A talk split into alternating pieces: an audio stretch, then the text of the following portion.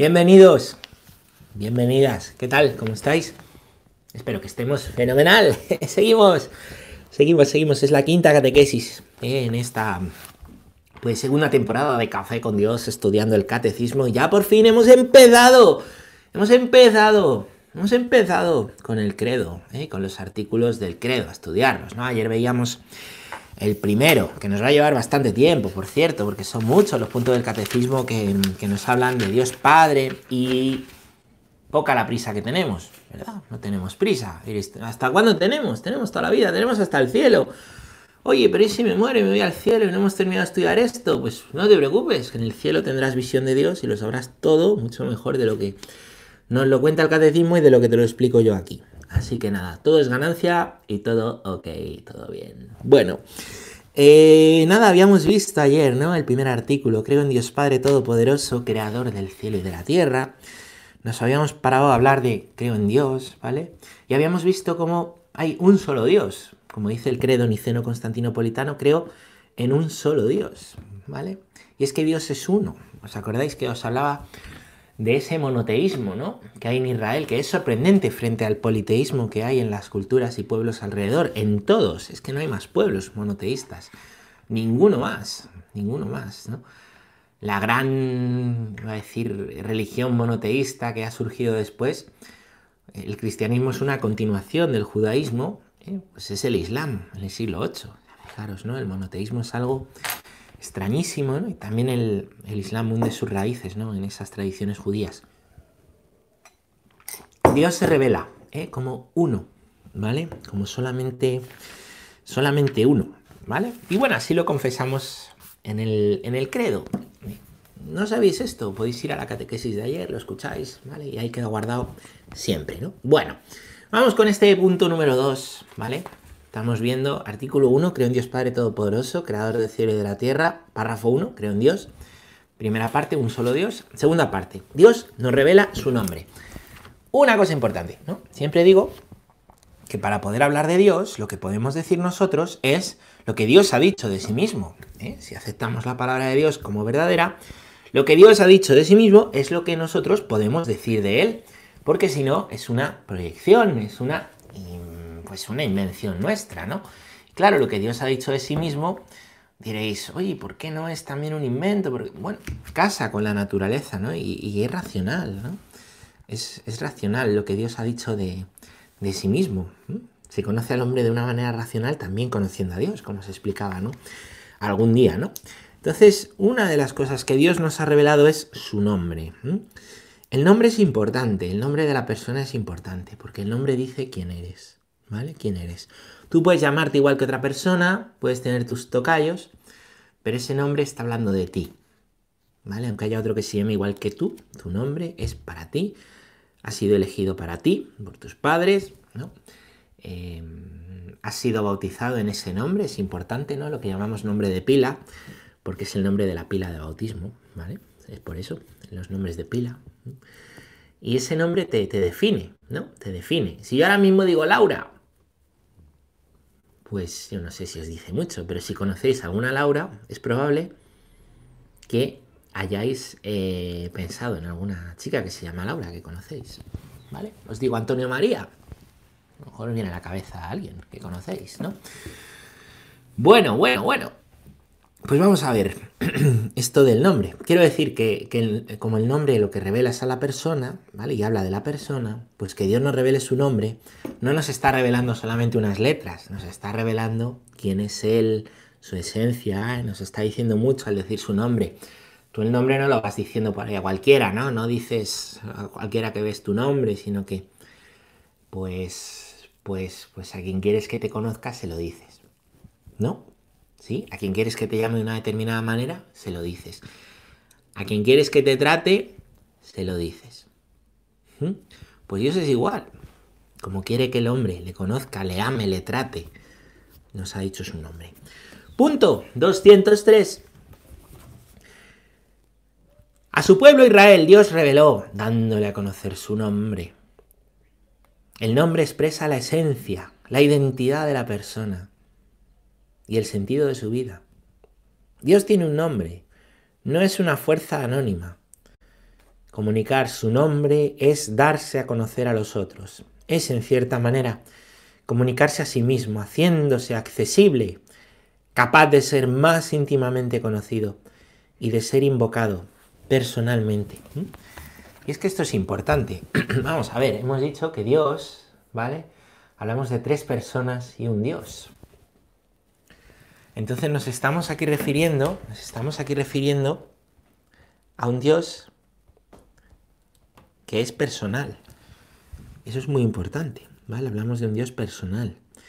Una persona tiene nombre, ¿vale? Una persona tiene un nombre.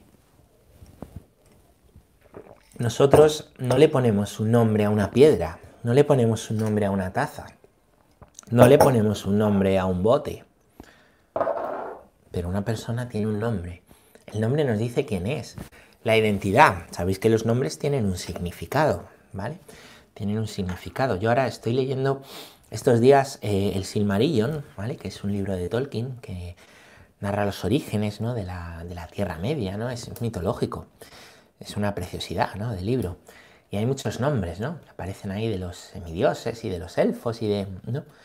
Y los nombres tienen un significado, ¿vale? Revelan quién es esa persona, ¿no? Los nombres tienen un significado. De igual manera, hoy nosotros tenemos un nombre puesto por nuestros padres. Algo le diría a nuestros padres ese nombre. Es que se llama como su abuelo por esto. O es que este nombre significaba tal. Es por este santo, ¿no? Es muy bueno saber qué significa tu nombre, ¿eh?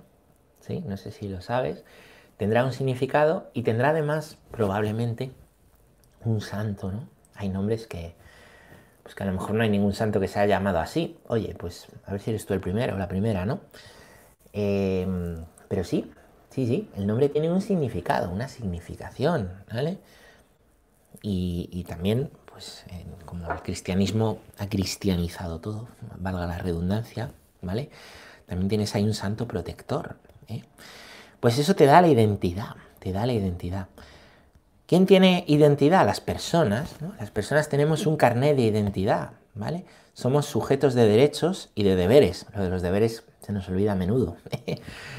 Parece que todos son derechos hoy en día, que todo se reivindica. Oiga, ¿dónde están los deberes? Digo yo, ¿no? Bueno, pues un mono no tiene derechos eh, de persona, ¿vale? Tenemos que proteger a los animales, ¿no? Pero no tiene unos derechos y unos deberes. No tiene una identidad. La identidad es algo propio de la persona, ¿vale? De la persona. Y esa identidad está revelada en el nombre, ¿vale? Nosotros tenemos un carne de identidad en el que viene pues nuestro nombre, apellidos, algunos datos más, nuestra foto. Todo eso está hablando de nosotros. Entre otras cosas, nuestra identidad se dice por el nombre. Pues Dios es persona, Dios es persona y como es persona tiene una identidad y esa identidad se revela. Se revela para que le podamos conocer de una manera personal. Por lo mismo, porque Dios no es una piedra, ni es una taza, ni es un bote. Algo hay que no. Que no es algo, que es alguien. Algo que no. Alguien una persona. Por tanto, una persona puedes tener un trato con ella personal.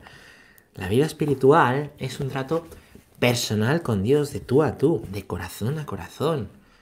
No es un trato como con una piedra o con una taza o como un, con un bote, ¿vale? Personal. Dios ha querido que le conozcamos de una manera personal, se va a revelar a lo largo de toda la historia de la salvación y pues una de las primeras cosas que, bueno, lo primero que él revela es su nombre, ¿vale? Su nombre, pues cuando llama a Moisés, ¿vale? En la, zarza. Em, vamos a ver, eh, punto número 204. 200, 204. Dice así.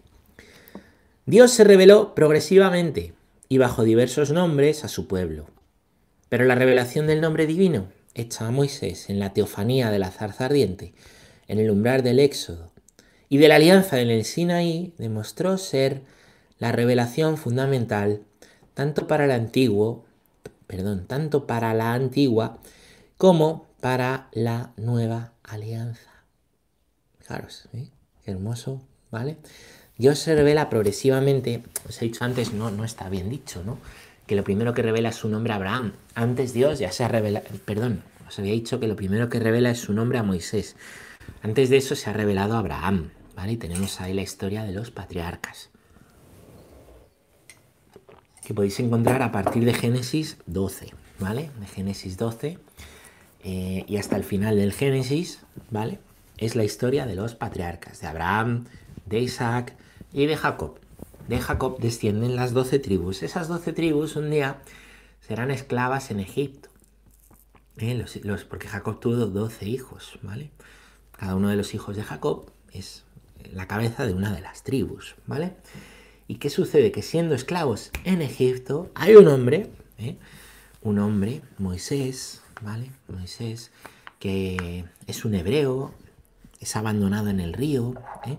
pues porque mm, dice la escritura, ¿no? Que se multiplicaban los hijos de los hijos de los eh, de los israelitas, ¿vale? Es curioso, ¿no? Que cuando una bueno, y eso cuando, cuando nacían, ¿no? Los hijos tenían las comadronas orden de matarlo a los hijos de las israelitas, ¿no? Entonces, para salvarlo, lo meten en, una cesta en el río, es encontrado por la hija del faraón, adoptado por el faraón. Moisés un día va a ver cómo, ya cuando es mayor, ¿no? Uno de, uno de los suyos, un israelita, es asesinado por un egipcio, va, bueno, va él a vengarse, ¿no? Después va a ir al desierto y allí, allí va a ser llamado, ¿eh? va a ser llamado ¿eh? por, por, por la zarza ardiente, hay una zarza que arde, ¿vale? Una zarza que arde, y allí va a escuchar la voz de Dios, y ahí va a ser revelado el nombre. Esto, nos dice el, catecismo, es una teofanía de la zarza ardiente. Teofanía, bonita palabra, palabreja. que es una teofanía? Una teofanía es una manifestación de Dios ¿eh? que se produce. En la historia de la salvación. Una manifestación concreta de Dios a través de la naturaleza o a través de un hecho, ¿vale? Pues un hecho natural, ¿vale? Por ejemplo, pues cuando Dios habla desde, desde la zarza ardiente, por ejemplo, eh, la, voz de Dios que se escucha en la nube del desierto, que también aparece, ¿no? Em, o por ejemplo el episodio de Daniel en el que están los tres jóvenes ¿no? dentro del horno y no se queman y aparece una cuarta figura, ¿vale? Eh, que es em, pues esa figura divina, ¿vale? Que algunos padres de la iglesia han visto ahí al Hijo, ¿vale? A Jesucristo, ¿no? Bueno, pues eh, esos son teofanías, ¿vale? Intervenciones de Dios. En, una de estas teofanías importantes, la de la zarza ardiente, ¿vale? Es donde Dios, donde Dios nos va a, revelar quién es Él, ¿vale? ¿Quién es Él? Vamos a, vamos a leerlo. ¿eh? Bueno, vamos, sí, vamos a leer. Vamos a, vamos a leer, perdón, primero el punto número 205 y después la palabra de Dios. Dice, Dios llama a Moisés desde una zarza que arde sin consumirse. Dios dice a Moisés, soy yo. Yo soy el Dios de tus padres, el Dios de Abraham, el Dios de Isaac, el Dios de Jacob. Dios es el Dios de los padres, el que había llamado y guiado a los patriarcas en sus peregrinaciones. Es el Dios fiel y compasivo, que se acuerda de ellos y de sus promesas, que viene a librar a sus descendientes de la esclavitud. Es el Dios que más allá del espacio y del tiempo lo puede y lo quiere, y que pondrá en obra toda su omnipotencia para este designio. Es curioso, ¿no? Porque Moisés ve la zarza ardiendo. Dice la palabra que ve una zarza ardiendo que no se consume a lo lejos. ¡Qué prodigio! Pues una, una zarza ardiendo, esto alguna vez lo cuento, ¿no? Una zarza ardiendo en el desierto no es ningún prodigio. No es ningún prodigio. Una zarza ardiendo en el desierto no es prodigioso, en el desierto hace mucho calor, las zarzas están secas. ¿Qué sucede cuando hay mucho sol y madera seca? Pues que pueden prender con facilidad. Entonces, hombre, que una zarza ardiera en el desierto tampoco es un portento. A mí esto me lo contaron en Tierra Santa, yo tampoco lo, tampoco lo sabía, tampoco lo sabía, ¿no? Me acuerdo cuando estuve la última vez, le dije a la gente que todavía estaba por ahí la zarza ardiendo cuando íbamos por el desierto en autobús que miraran a ver si la veían. y algunos, algunos la buscaron, ¿no? Bueno, pues... Em, pues, pues no es ningún prodigio. El prodigio es que la zarza está ardiendo pero no se consume, ¿vale? Claro, la zarza que arde, pues arde un rato. Moisés que está ahí de pastor, pues ve la zarza arder, pues, pero no se consume. Y como no se consume, eso es lo que le llama la atención. ¿Qué pasa aquí? No es que la zarza arda. Se ardiera el agua, pero no, no. Es que no se está consumiendo. Y se acerca, y ahí es donde tiene lugar esta teofanía, y Dios le habla. Y Dios revela su nombre y dice, yo soy. Yo soy, lo primero, ¿vale? Después vamos a hablar de esto del, del yo soy, em, pues un poquito, un poquito mejor, ¿vale? Yo soy el Dios de tus padres, el Dios de Abraham, de Isaac y de Jacob. ¿Quiénes son Abraham, Isaac y Jacob? ¿Nos lo has dicho antes? Sí. Los patriarcas, a partir de Génesis 12 hasta el final, la historia de los patriarcas, preciosa, ¿eh? que os aconsejo leer con detenimiento, ¿vale? Génesis 1.11 son como los inicios, y ya a partir del 12 los patriarcas, y a partir ya del siguiente libro, el Éxodo, la historia de Moisés, ¿no? Bueno, pues los patriarcas, los patriarcas son, patriarca qué es? Los padres, ¿los padres de qué? Del pueblo. El padre de las doce tribus, ¿vale? Que serán las doce tribus, es eh, Jacob, ¿vale? Jacob. Pero el padre de Jacob es Isaac. Y el padre de Isaac, que es un milagro, ¿vale? Porque Isaac es concebido por Sara, siendo esta muy anciana y siendo estéril, es Abraham. Y Abraham es el primero que es llamado por Dios. También hay aquí una teofanía. Escucha la voz de Dios cuando está mirando las estrellas y le daré, le dice, te daré una descendencia numerosa, numerosa como las estrellas, como la arena de la playa. Bien estaríamos en la playa ahora en vez de la nieve, ¿no? Bueno, pues, em, pues esto es así. Eh, esto es, entonces, ¿qué pasa? Que cuando desde la zarza ardiente aparece la voz de Dios y dice, yo soy el Dios de tus padres, no está diciendo de los padres de Moisés, que no sabe quién son. Está diciendo del todo, de, sus padres, de los padres de su pueblo, ese pueblo que él ha descubierto, que vive maltratado por los egipcios, porque son esclavos, ha visto cómo matan a uno de ellos, ¿vale? El que ha vivido con el faraón, ¿no? Esto es una cosa tremenda, ¿no?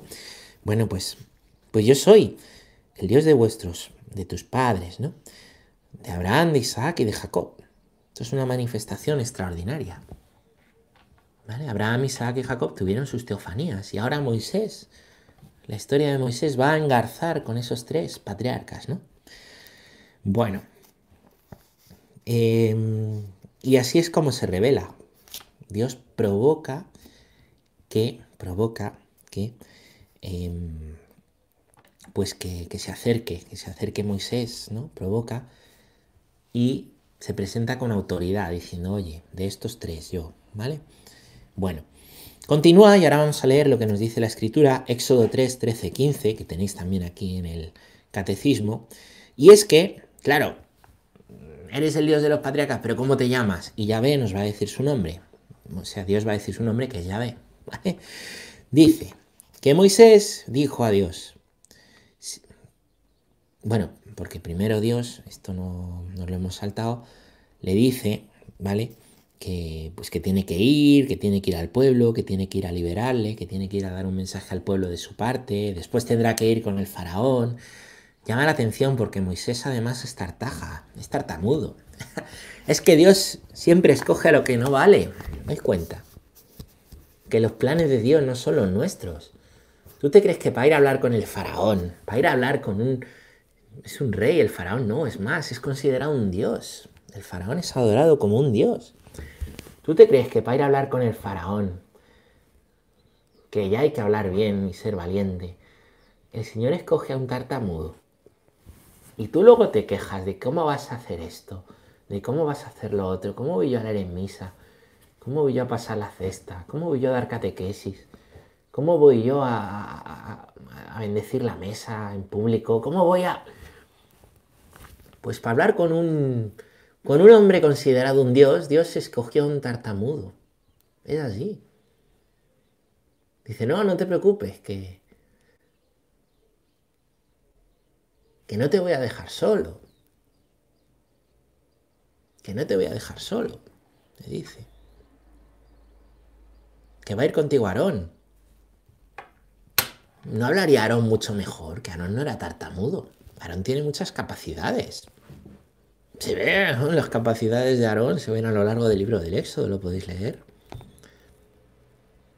¿Qué pasa aquí? Pues que a Dios lo que le importa no es que las cosas salgan bien, sino que el pueblo vea que Él lo hace. Es entonces cuando las cosas salen bien, no cuando por eficacia todo está estupendo, sino cuando nos damos cuenta de que necesitamos a Dios en nuestra vida y que Dios verdaderamente es el Señor de la historia, el Señor de nuestra vida y a Dios le importa. Y por eso, para tener un hijo patriarca, va a escoger a la mujer estéril.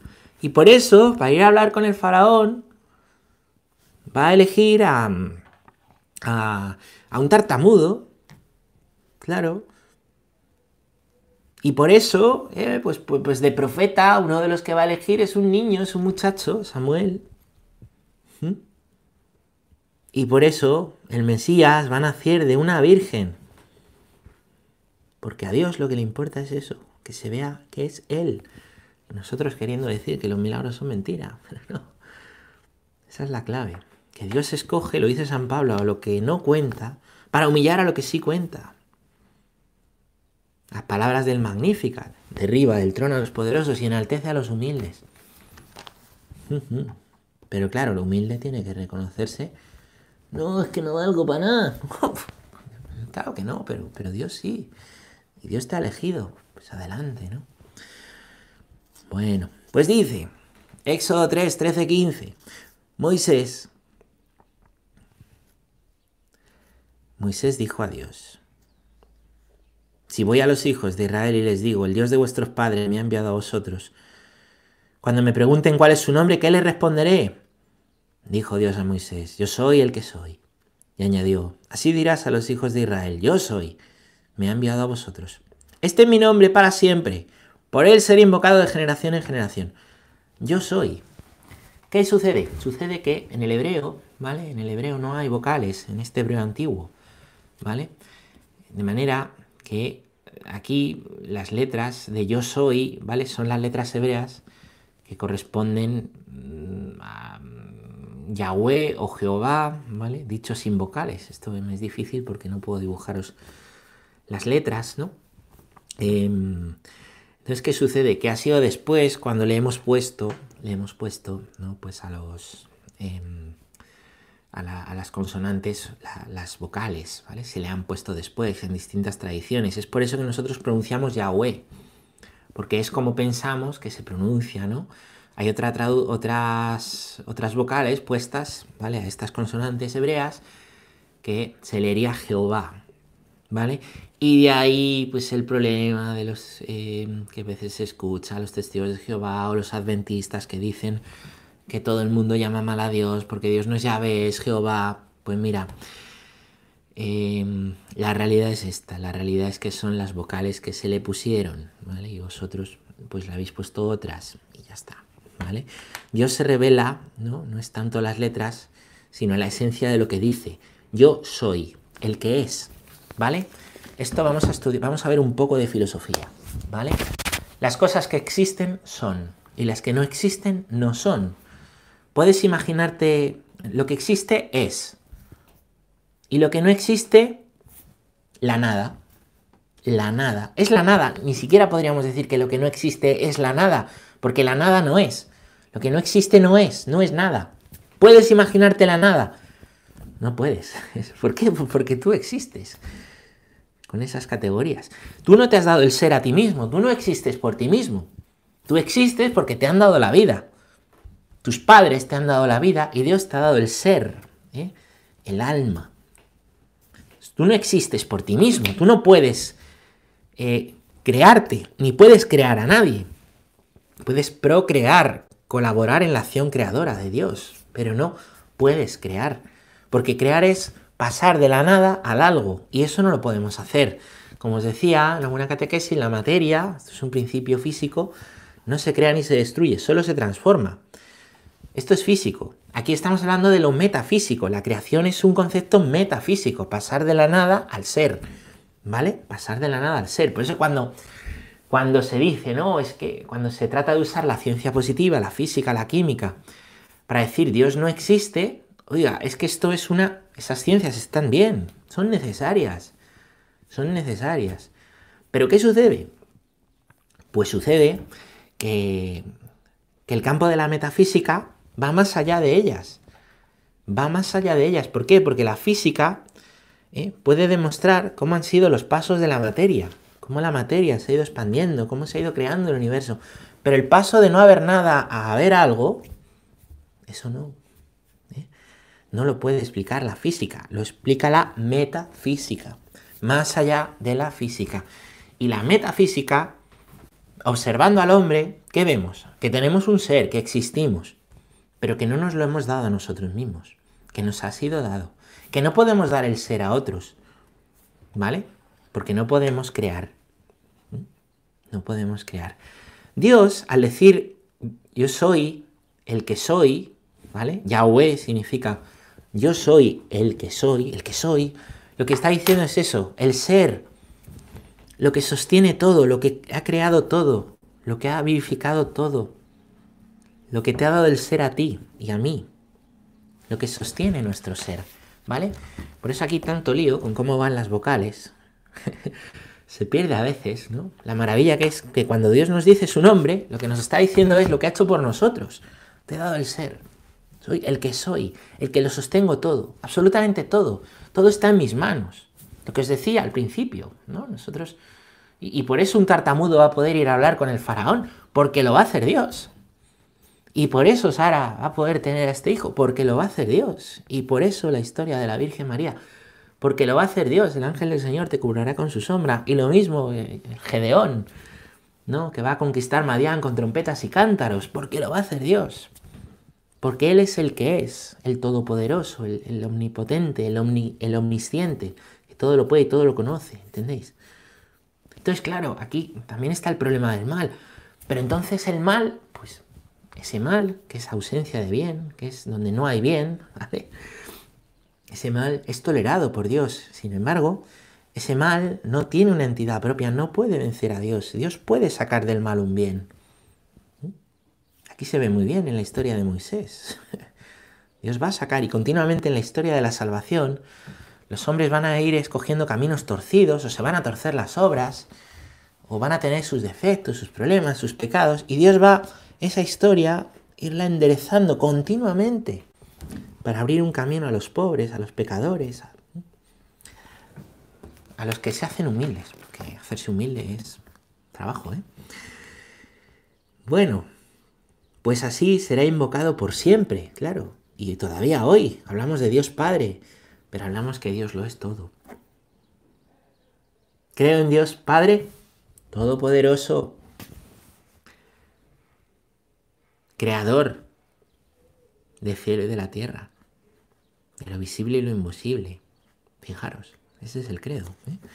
Punto número 206.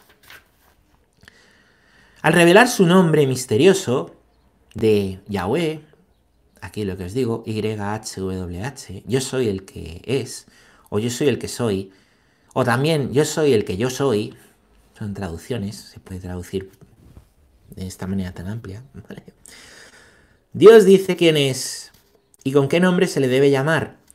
Este nombre divino es misterioso, como Dios es misterioso.